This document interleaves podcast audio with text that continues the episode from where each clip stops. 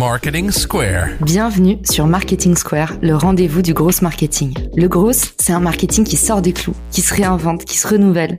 C'est aussi un mindset qui repose sur l'envie de se dépasser, de se détacher de ses opinions une bonne fois pour toutes et d'apprendre en continu. Si tu te reconnais dans cette description, que tu sois débutant ou expert, abonne-toi. Ce podcast va devenir ton meilleur allié. Je suis Caroline Mignot, grosse marketeuse et entrepreneur. Et chaque semaine, je partage sans compter des astuces concrètes, des méthodes actionnables, des idées utiles pour faire grandir ton business et rester à la pointe des nouveautés. Si cet épisode te plaît, tu peux le partager en me taguant ou lui laisser 5 étoiles sur Apple Podcast. Bonjour à tous et bienvenue dans cet épisode de Marketing Square, un épisode spécial, un épisode anniversaire, non seulement parce qu'il va marquer la transition vers une nouvelle année, 2022, année du mieux, mais aussi parce que c'est l'épisode anniversaire des 20 ans d'expérience de mon invité, mon invité qui m'a bluffé par la qualité de sa production de contenu, Sachine. J'ai le grand bonheur de te recevoir pour la deuxième fois dans Marketing Square parce qu'en plus, sachez-le, ceux qui vont nous écouter, c'est un épisode qu'on retourne, donc on est deux fois, deux fois plus fond. Salut Sachine. Salut Caroline, merci pour ces gentilles paroles. Avec grand plaisir, c'est mérité et je mettrai du coup ton excellent LinkedIn et ton excellent blog dans les ressources de l'épisode. Du coup, aujourd'hui, on va retracer un peu tes 20 apprentissages clés de, dans ta carrière de communicante slash marketeuse. Oui, absolument.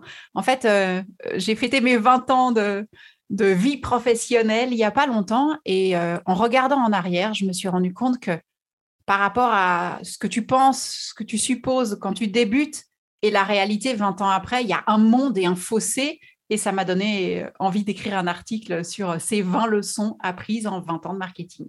On est sur les 20 apprentissages clés de ma carrière de communicante marketeuse. Leçon numéro 1, Sachine. La première chose, euh, c'est nos études ne nous apprennent pas tout ce qu'on doit savoir. Quand on fait des études, que ce soit euh, trois ans, cinq ans, master, euh, quelle que soit l'étude, on apprend plein de théories, on est plein de croyances. Euh, et en fait, c'est l'expérience, j'ai même envie de dire, c'est les écueils, c'est à chaque fois qu'on échoue et qu'on se trompe qu'on arrive à affiner, à être meilleur. Et aujourd'hui, c'est pas, moi j'ai fait sociologue et ensuite j'ai fait HEC, c'est pas ça qui m'a appris à être bonne. Moi, c'est de m'être plantée de se planter et puis aussi l'expérience du terrain. C'est un peu l'épreuve de l'humilité. C'est vrai, attention, il y a beaucoup d'étudiants qui nous écoutent. On vous le dira jamais assez. Ne sortez pas euh, de votre école martel en tête en pensant tout savoir. Il faut vous confronter au terrain et c'est ça qui va vous rendre encore meilleur, encore plus pugnace et qui va développer vraiment votre relationnel. Donc n'arrivez pas avec des idées préconçues. Ça, c'est une excellente première règle pour commencer l'épisode. On est dans un podcast grosse marketing. Donc moi, j'adore la leçon numéro 2 forcément.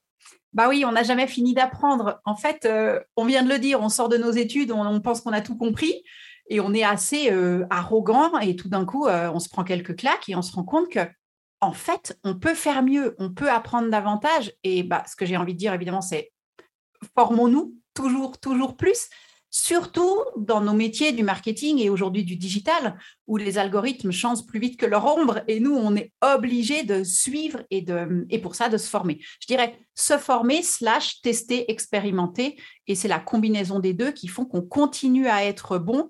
Moi qui ai fait mes études il y a 20 ans, euh, on est d'accord, euh, ce que j'ai appris aujourd'hui se fait d'une manière complètement différente, et c'est la formation la formation continue et le fait d'être toujours curieux et à l'écoute qui fait que tu restes, en tout cas, euh, au niveau. C'est clair. La curiosité, j'allais dire encore une fois, ça revient à cette notion d'humilité qui est indispensable pour être un bon marketeur. Bah, c'est savoir se remettre en question en permanence, continuer à faire des tests. Puis, si vous voulez aussi combattre le fameux syndrome de l'imposteur qu'on peut avoir aussi, qu'on soit débutant ou expert, eh ben, il y a une seule façon, encore une fois, de le combattre, c'est d'avoir des résultats concrets. Donc, autorisez-vous ces résultats, allez sur le terrain, mettez les mains dans le cambouis. Et du coup, la Chine, je te laisse enchaîner avec le tips Numéro 3, il y a un peu un lien avec le syndrome de l'imposteur. Bah, en fait, euh, j'ai dit qu'il y avait autant de marketing ou de façon de faire le marketing que de marketeurs. Et euh, je pense que c'est une discipline qui euh, n'est pas du tout scientifique ou figée. C'est une discipline qu'on qu'on peut mettre à sa sauce, qu'on peut ajuster à sa personnalité, à ses expériences, à sa manière de voir les choses. Il n'y a pas une manière de faire, une seule juste, il y a des manières d'interpréter. Et c'est ce que je trouve hyper intéressant, c'est que notre dimension personnelle, personnalité a son rôle à jouer et qu'on peut être un excellent marketeur en faisant euh, la méthodologie A, et puis quelqu'un d'autre de l'autre côté du continent euh, ou du globe fait la même chose en méthodologie B, puis ça pourrait marcher aussi. Donc, faut pas avoir peur de, mettre euh, sa propre intention dans ce qu'on fait. J'adore. Et puis surtout, il faut pas euh, se, mettre des limites. On dit souvent que notre plus grande limite, c'est nous, notre pire ennemi, c'est nous-mêmes. Et j'entends beaucoup de jeunes entrepreneurs. Quand je dis jeunes entrepreneurs, c'est des gens qui débutent dans l'entrepreneuriat. Moi, je suis une jeune entrepreneur de 30 ans. Il y a des jeunes entrepreneurs de 60 ans. On a toujours cette croyance limitante de se dire, mais ça a déjà été fait. Mais personne n'est vous-même mieux que vous. Donc, en fait, il y a de la place pour tout le monde. Ne vous trouvez pas d'excuses si vous avez envie de faire un projet. Moi, regardez Marketing Square. Euh, il y avait tellement de podcasts marketing et moi, on m'a on m'a dit ah oui, toi d'accord, tu vas faire un podcast comme cette année tout le monde a un podcast, il y a plus de podcasts que d'habitants en France. Et eh ben il faut pas se mettre de limites, ça veut rien dire. Mettez-y toute votre énergie et ça marchera. Bah en fait parce que personne va le faire comme toi. C'est ta touche perso et ça ça change tout.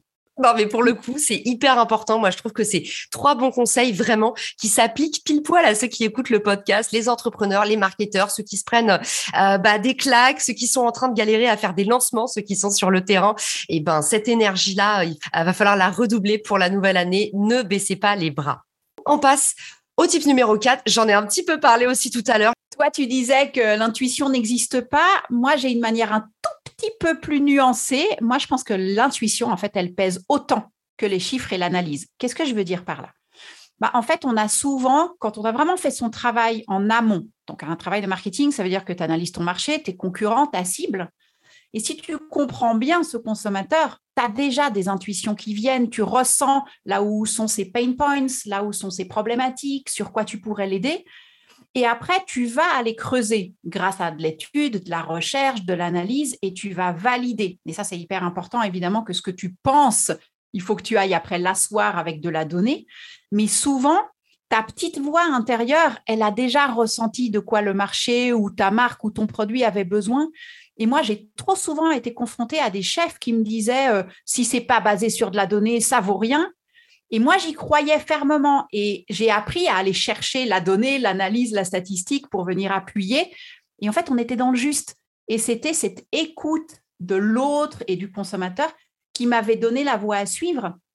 Et mon message pour ceux qui démarrent, c'est faut pas fermer la porte à ce qu'on ressent ou ce qu'on croit, mais faut aller le documenter ensuite. Mais souvent, on est dans le juste, juste en ayant ressenti, en fait.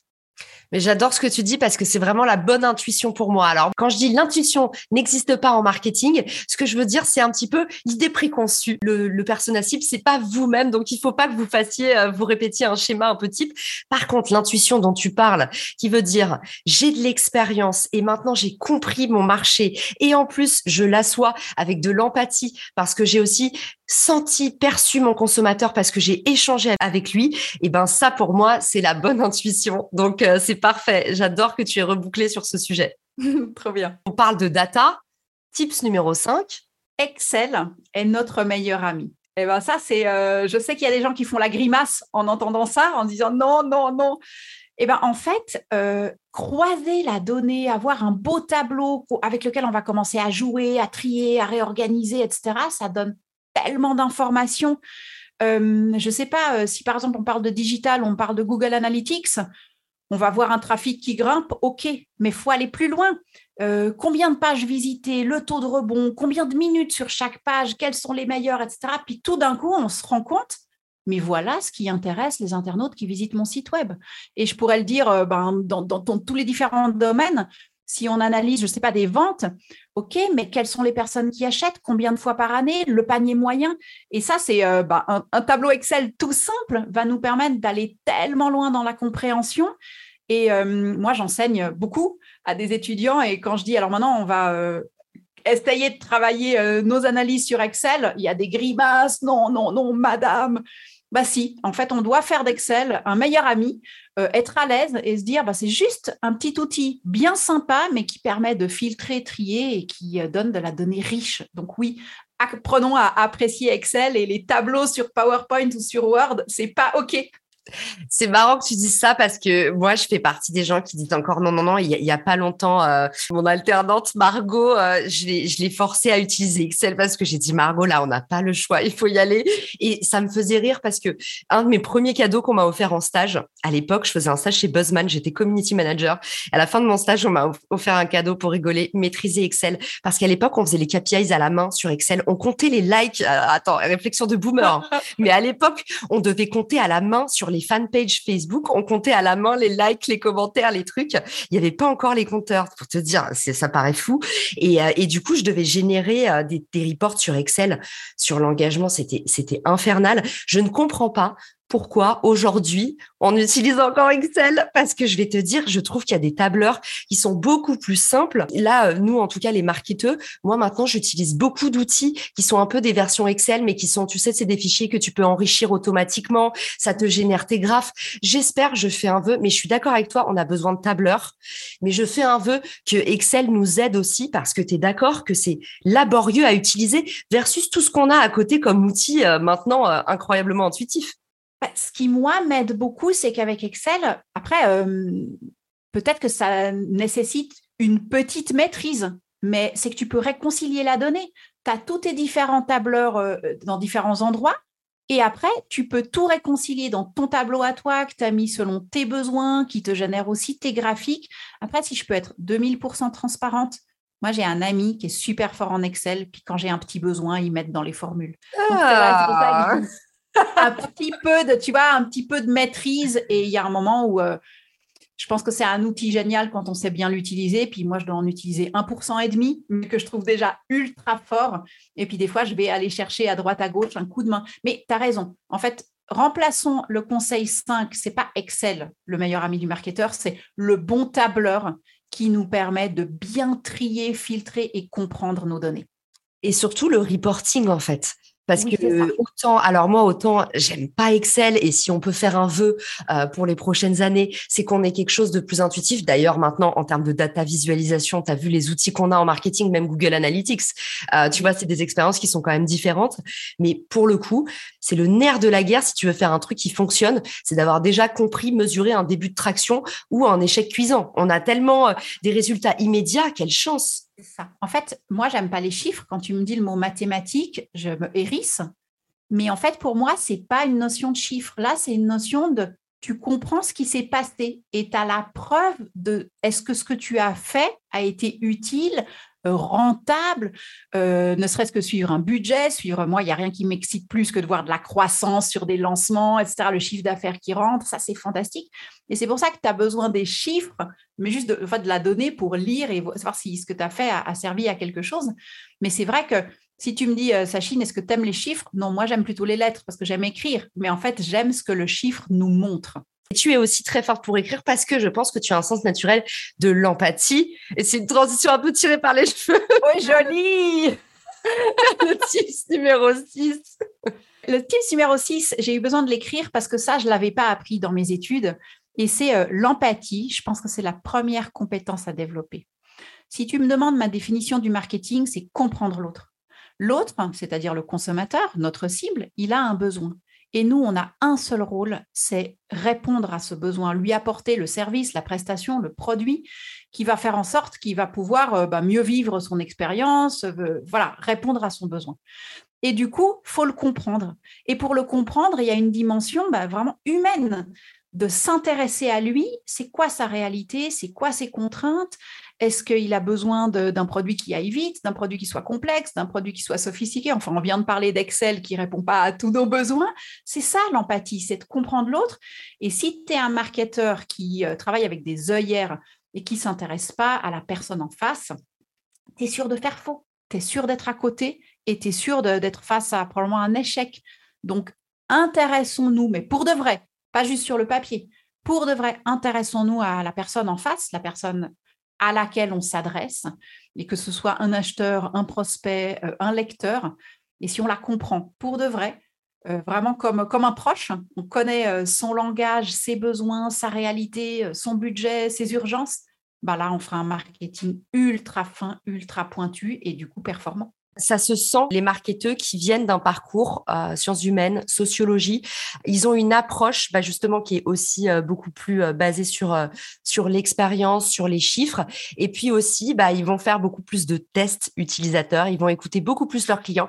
Et ça, c'est un indicateur de succès très, très fort chez les bons entrepreneurs. C'est ceux qui arrivent, en fait, bah, les, les excellents entrepreneurs disent même, moi, j'ai besoin de faire une journée de service client dans mon mois. Le service client, c'est pas se rabaisser. En fait, c'est pour, pour moi, vraiment, ça devrait être indispensable quand tu rejoins une boîte de te faire une journée de service client. C'est la meilleure formation à tout ce que tu veux. Tu comprends ton client, tu comprends toutes les fonctionnalités de ton produit, tu comprends l'architecture de la boîte, à qui renvoyer tel ou tel problème. En fait, voilà, le, service client, pour moi, je sais pas pourquoi, c'est ultra déconsidéré. Pour moi, c'est une fonction clé. C'est rébarbatif quand on le fait tous les jours, c'est vrai, mais qu'est-ce que c'est instructif? Bah, C'est comme ça que tu comprends. On arrive au tips numéro 7, où tu déconstruis un peu une idée reçue. le pouvoir d'achat n'est pas un indicateur fiable. Ah, en fait, c'est. La... Est-ce que c'est la fin du fameux CSP dans les euh, dans les critères de persona? Ah, mais alors la segmentation par CSP, euh, même par âge, ça m'irrite. Je vais expliquer pourquoi. En fait, je trouve qu'aujourd'hui, euh, il y a plein de nouvelles manières d'acheter, il y a plein de nouvelles manières. Regarde, on parle de l'industrie du luxe. Tu peux acheter en second hand, tu peux acheter au marché gris, tu peux acheter de plein de différentes manières avec des super promos et tout d'un coup, euh, le, grand luxe peut te devenir accessible. Euh, moi, je me suis pris ça dans la figure en regardant mes étudiants qui ont donc une vingtaine d'années, pas de revenus puisqu'ils sont étudiants et qui ont des sacs à main Prada, Gucci, Chanel. Et là, je me dis, euh, en fait, ils ont des meilleurs accessoires que les miens, alors que il me semble que je gagne mieux ma vie, ou en tout cas, je gagne ma vie. Et en fait, ben, c'est parce que c'est une question de priorité. C'est une question de où est-ce que tu as envie de mettre euh, ton énergie, ton budget, tes ressources? Et si tu as envie de manger, euh, de pas manger pendant deux mois à midi pour pouvoir t'offrir euh, l'iPhone 13 de tes rêves, etc. Et c'est là où j'ai envie de dire, ben, le pouvoir d'achat, oui, c'est un élément qui va peut-être faciliter, mais à côté de ça, il y a plein d'autres manières. Donc, soit euh, de, dédier vraiment une, grande proportion de ton budget à un article qui te fait vraiment rêver, soit en trouvant d'autres moyens à travers euh, même l'économie collaborative, on se le partage, etc. Il y a, plein de manières aujourd'hui de, de, rendre accessibles des produits qui avant n'auraient pas forcément été accessibles par rapport à notre CSP. Et du coup, ben, j'ai envie de dire non, mais allons une étape plus loin. Et aujourd'hui, moi, en termes de ciblage et segmentation, je ne segmente plus ni par âge, ni par catégorie socio-professionnelle, ni par niveau d'études, ni par revenu. Je segmente par centre d'intérêt, comportement, des critères qui sont beaucoup plus euh, liés à la psychologie, à l'envie. Et pour moi, ça fonctionne mieux ainsi. Moi, j'adore euh, la matrice belief, desire, feeling, donc les croyances, les désirs et les sentiments, comment se sentent les gens. Donc là, on est plus sur à un instant T. J'aime beaucoup cette segmentation pour, euh, pour les personas. Voilà, c'est la matrice BDF euh, pour ceux qui s'y intéressent. On passe à la leçon suivante qui est très mystérieuse. Raconte-nous qu'est-ce que tu as voulu euh, entendre par euh, votre produit n'est pas un objet. Mais hein? en fait, quand je parle de produit, les gens, ils pensent tout de suite à, au téléphone que tu as dans la main, à la console, à la voiture, etc. Mais aujourd'hui, on est dans une véritable ère du service et donc, quand on parle de produits, je pense notamment au P, etc., quand on parle de produits, ça peut aussi être quelque chose qui est virtuel, qui est juste un concept, qui est une ébauche. Regarde, aujourd'hui, on parle d'entrepreneuriat, on parle de start-up, tout d'un coup, on a besoin de lever des fonds. Le produit n'existe pas encore, c'est une ébauche dans un esprit, il n'y a peut-être même pas de prototype, mais il est déjà le temps de le marketer parce qu'on doit chercher des fonds, on doit aller à la rencontre des investisseurs, etc. Donc, un produit dans le sens du produit qu'on va marketer, qu'on va emballer, qu'on va pouvoir expliquer, etc., eh ben, ça peut, et maintenant c'est d'ailleurs de plus en plus, c'est quelque chose qui est intangible et ça fonctionne pareil.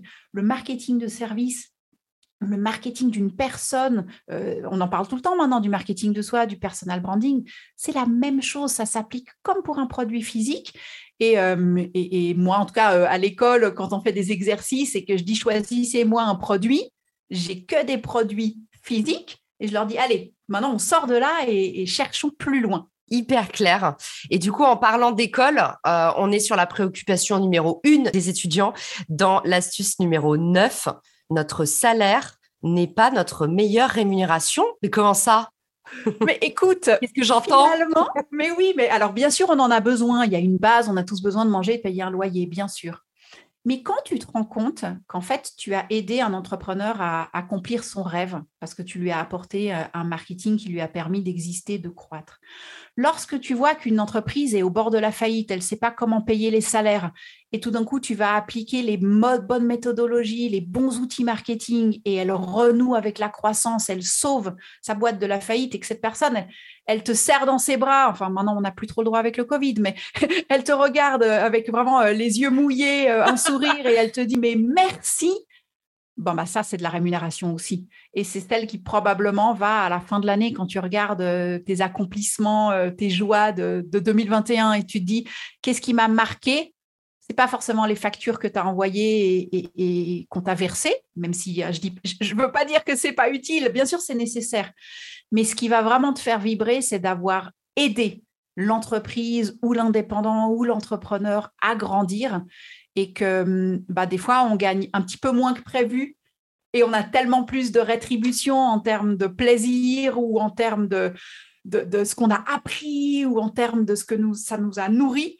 Eh ben, ça, c'est aussi à prendre en compte. Donc, des fois, le meilleur job, c'est pas celui qui paye le plus, mais c'est celui où on pourra apprendre, où on sera bien encadré, bien entouré et on va en ressortir, euh, bah enrichi.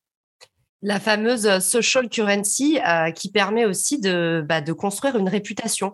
En fait, c'est un résultat qui n'est pas tout de suite visible, mais c'est une courbe exponentielle. C'est-à-dire que là où vous vous dites, euh, mais quel est l'intérêt si je suis freelance à investir autant de temps à communiquer sur LinkedIn, à créer mon personal branding?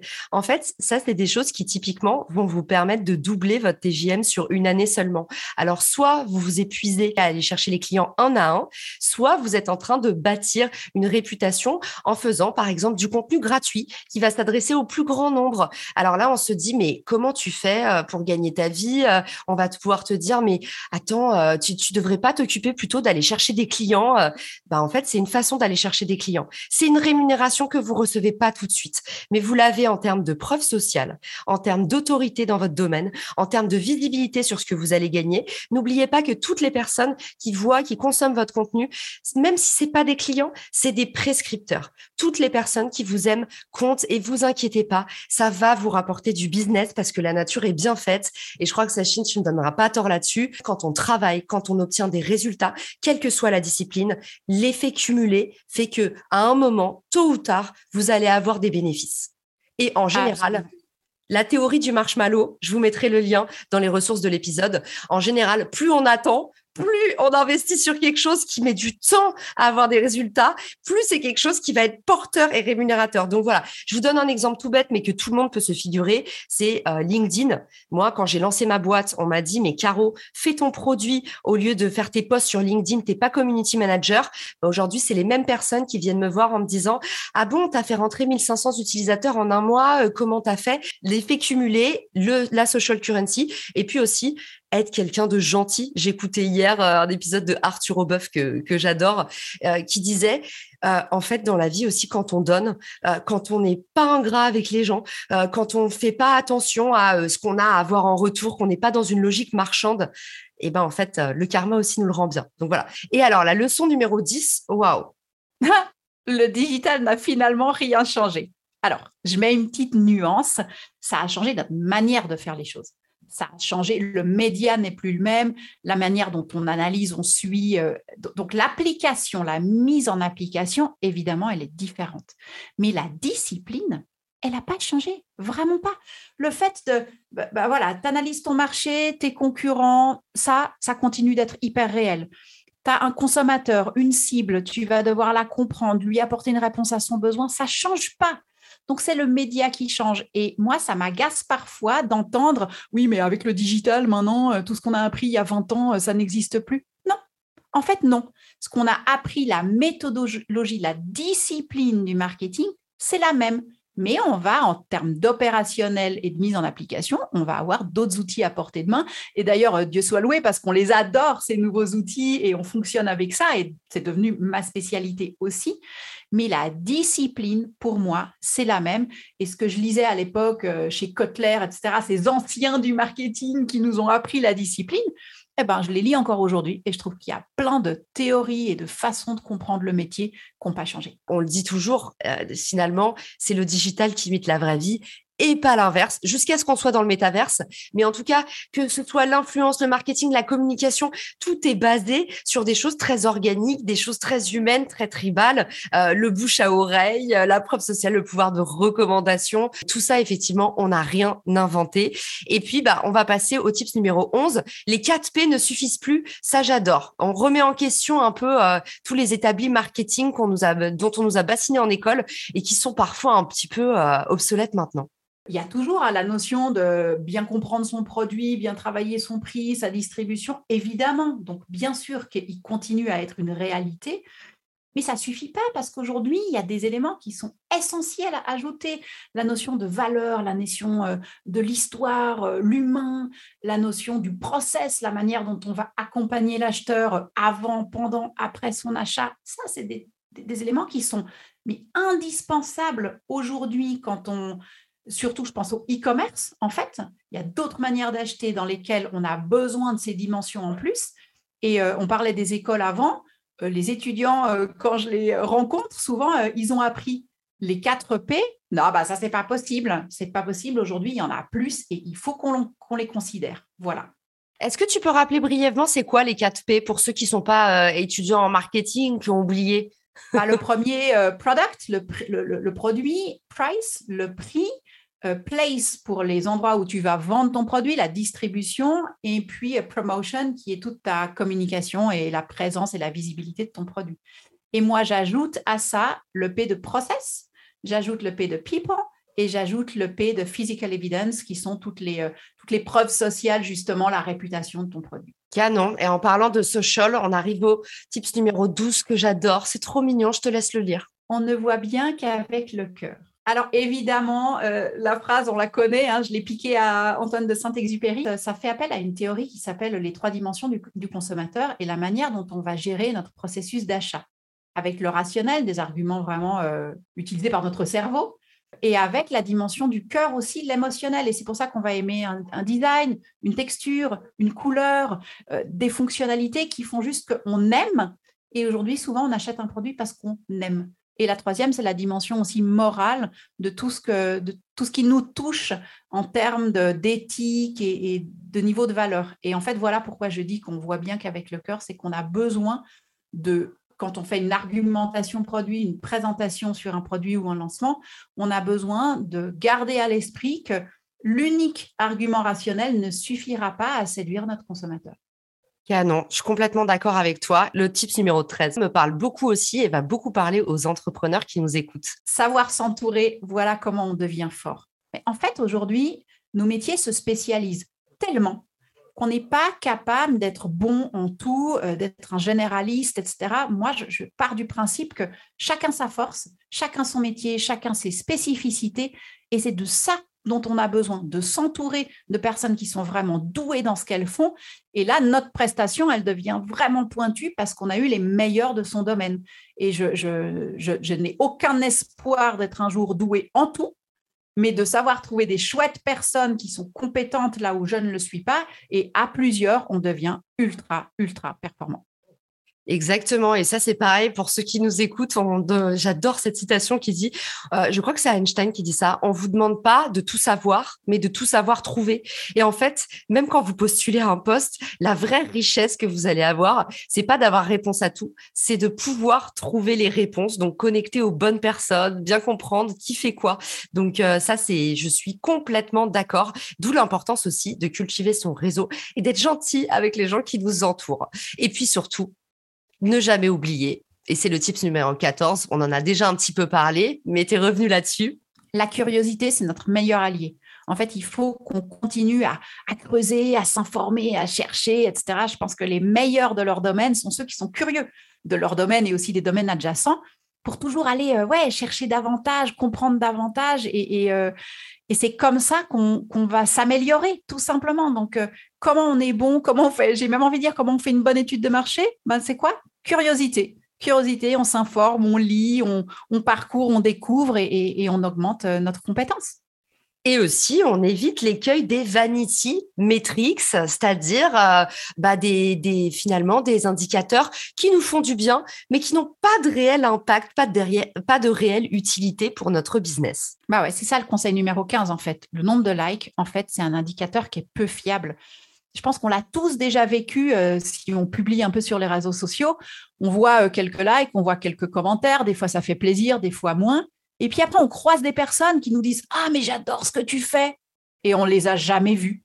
Pas de likes, pas de commentaires, des invisibles. Enfin, tu en as souvent parlé d'ailleurs dans, dans les podcasts.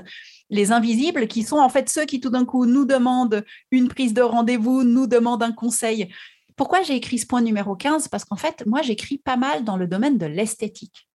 Et quand tu as fait, euh, je ne sais pas, une rhinoplastie, euh, quand tu as fait, enfin, n'importe quel soin esthétique, tu vas pas venir liker la publication genre ah oui le botox euh, c'est mon chirurgien etc bien sûr que non. C'est des trucs qui sont un tout petit peu perso. Euh, je t'ai dit botox j'aurais pu dire l'épilation définitive enfin c'est des sujets. T'as balancé que j'en avais fait ça se fait pas ça chine non non non absolument pas. Tu es belle jeune et lisse. Euh, du coup bah en fait les gens ne likent pas mais tout d'un coup il y a le téléphone qui sonne il y a une prise de rendez-vous et les personnes sont intéressées. Donc voilà il faut pas suivre ces vanity metrics là il faut suivre la performance réelle, c'est-à-dire est-ce que derrière, ça nous a permis de générer un rendez-vous, une inscription, une vente? Et là, ça veut dire que bah, en fait, notre communication a servi. Ok, et du coup, se concentrer sur des choses utiles, sur ce qu'on sait faire, mais pas seulement, puisque tips numéro 16, les sujets qu'on ne connaît pas sont souvent ceux sur lesquels on est le meilleur. Alors ça, c'est un tout petit peu euh, étonnant, euh, balancé comme ça. Souvent, on me demande est-ce que vous avez déjà travaillé pour un avocat? Est-ce que vous avez déjà travaillé dans la filière équine? Et en fait, la réponse souvent, elle est non. Et je me trouve vraiment bonne quand je découvre un nouveau, un nouvel univers, un nouveau monde, une nouvelle industrie. Pourquoi? Parce que j'ai l'œil neuf d'un prospect. En fait, j'arrive, je ne connais pas et je vais tellement m'informer, on en revient à la notion de curiosité, je vais tellement lire, me nourrir, dévorer du contenu pour apprendre, que là, j'arrive à avoir vraiment une acuité dans mes diagnostics, dans, mes, euh, dans, tout ce qui est mission de consulting, où j'arrive avec ce regard neuf et cette distance à être pertinente. Donc, quand on ne connaît pas, mais après, ça ne veut pas dire, euh, après, je ne me la joue pas euh, science infuse, etc. Après, je creuse le sujet j'apprends sur le sujet et là, j'ai une bonne, euh, je trouve une bonne pertinence. Et j'imagine que tu as aussi envie de te dépasser parce que tu as envie de faire tes preuves et du coup, tu dois redoubler d'énergie euh, sur ces fameux sujets que, que tu ne connais pas. Et puis, le type, et puis le tips numéro 17, bah, finalement, on en revient, euh, on en revient à nos moutons. Est-ce que tout ça, ce serait pas que de la vente? En fait, ce que je trouve intéressant, c'est que vente égale commerce, commercial, etc. Et quand tu dis finalement le marketing, c'est quoi? Ben, C'est aussi partager des idées, vendre des idées, transmettre.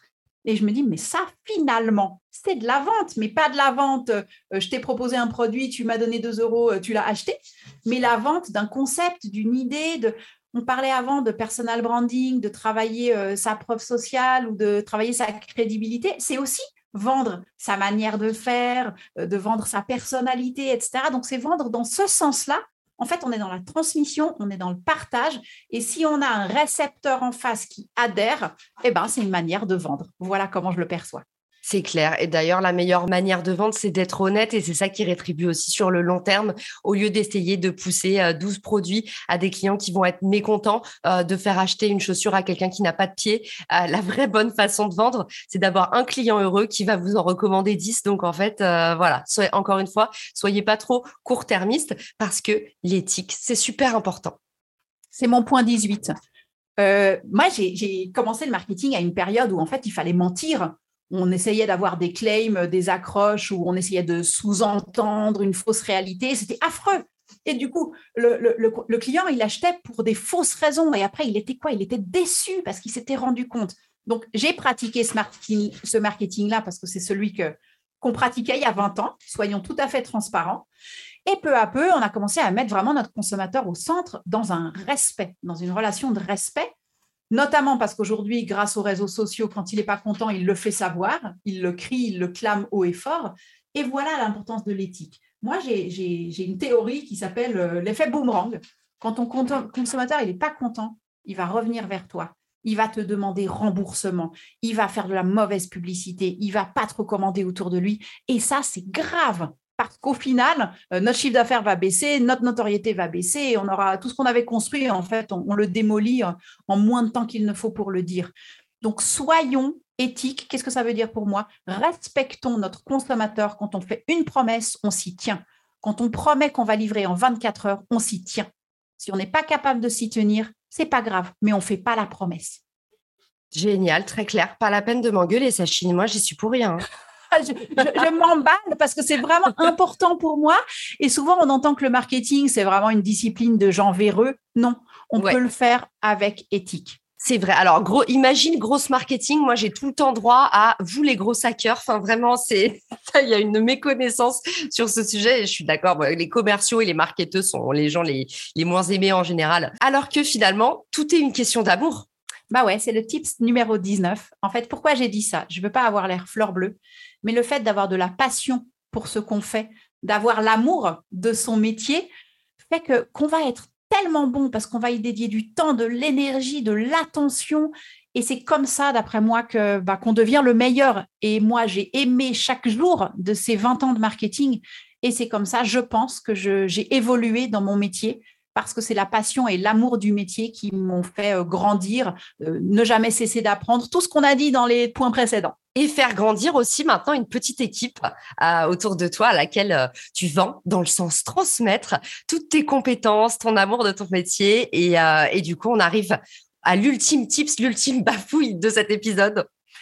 En fait, bah, c'était une manière de partager. En fait, euh, on va dire que je suis une ancienne avec ces 20 ans, puis j'avais vraiment envie de, donner euh, l'envie, euh, l'espoir aux personnes qui débutent et de se dire, un, vous n'allez jamais cesser d'apprendre, deux, vous allez vraiment vous éclater, et trois, ouais, soyons ouverts à tout ce qu'on peut découvrir et tout ce que peuvent nous apporter les années d'expérience, les échecs, les écueils, les fois où on se trompe, ou parfois c'est dur, mais après on rebondit. Et c'est ça en fait le message, c'est aimons ce qu'on fait et on va devenir excellent et on va avoir du plaisir du premier au dernier jour. Et j'espère juste que mes 20 premières années sont que le début des 20 prochaines et qu'elles vont continuer à être aussi riches et passionnantes.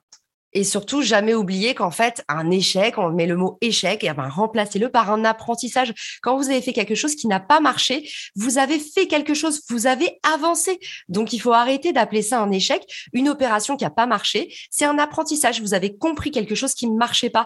Donc, vous êtes en fait dans la même direction que celle de la réussite. Vous êtes en train d'avancer sur le chemin sinueux de euh, comprendre son marché, apprendre de son customer. Donc, euh, merci pour cet épisode. J'adore, ultra aspirationnel fais pas beaucoup sur le podcast, mais là, comme c'est la fin d'année, je voulais qu'on donne un petit coup de boost à tous ceux qui nous écoutent. Et surtout, euh, c'est un épisode, je trouve, plein de bonnes vibes. Donc, j'espère que ça vous donnera la motivation, l'envie de vous lancer ou d'envoyer un petit message à Sachine. Sachine, où est-ce qu'on peut te contacter? Euh, bah, LinkedIn, d'ailleurs, euh, c'est là qu'on a commencé à discuter. Donc, euh, j'ai un profil LinkedIn, Sachine Sierro. Après, j'ai mon propre site, sachinesierro.com, sur lequel j'écris des études de cas. Et d'ailleurs, cet article se trouve là. C'est des apprentissages de, bah, des entreprises que j'ai aidé à accompagner et, avec vraiment des. Là, on est vraiment dans le concret, comment appliquer. Et puis après, j'ai aussi lancé une nouvelle entreprise là en 2021 qui s'appelle Semanticeo. Et euh, là, on a aussi un blog, mais celui-là, il est dédié à la rédaction, la rédaction web, le SEO. Donc, on est plus dans le digital, mais euh, venez me visiter où vous voulez. J'adore les échanges, donc je serai ravie d'avoir de vos nouvelles et de prendre le temps de se connaître. Merci Sachine, merci à tous ceux qui nous écoutaient. Et puis bah surtout, je vous souhaite à tous une excellente nouvelle année. N'hésitez pas à nous envoyer des petits messages, ça nous fait toujours hyper plaisir. Tout ce qu'on dit, c'est pas du blabla. On a besoin de feedback en permanence. Nous les premières avec Sachine. On vous embrasse très fort et à bientôt sur Marketing Square. Ciao Ciao Si t'as écouté jusqu'ici, c'est certainement que cet épisode t'a plu. Ce podcast est rendu possible par Richmaker, le Tinder du B2B comme on l'appelle. C'est une plateforme que j'ai lancée et qui permet d'identifier des partenaires compatibles en fonction de ton business. En gros, dis-moi quels sont tes objectifs marketing et je te dirai qui va t'aider à les dépasser au sein de ton écosystème. Pourquoi aller chercher ses clients un par un quand on peut placer sa croissance en pilote automatique? Plus d'excuses, passe à l'action et à très vite sur Marketing Square, le podcast du gros marketing. Marketing Square.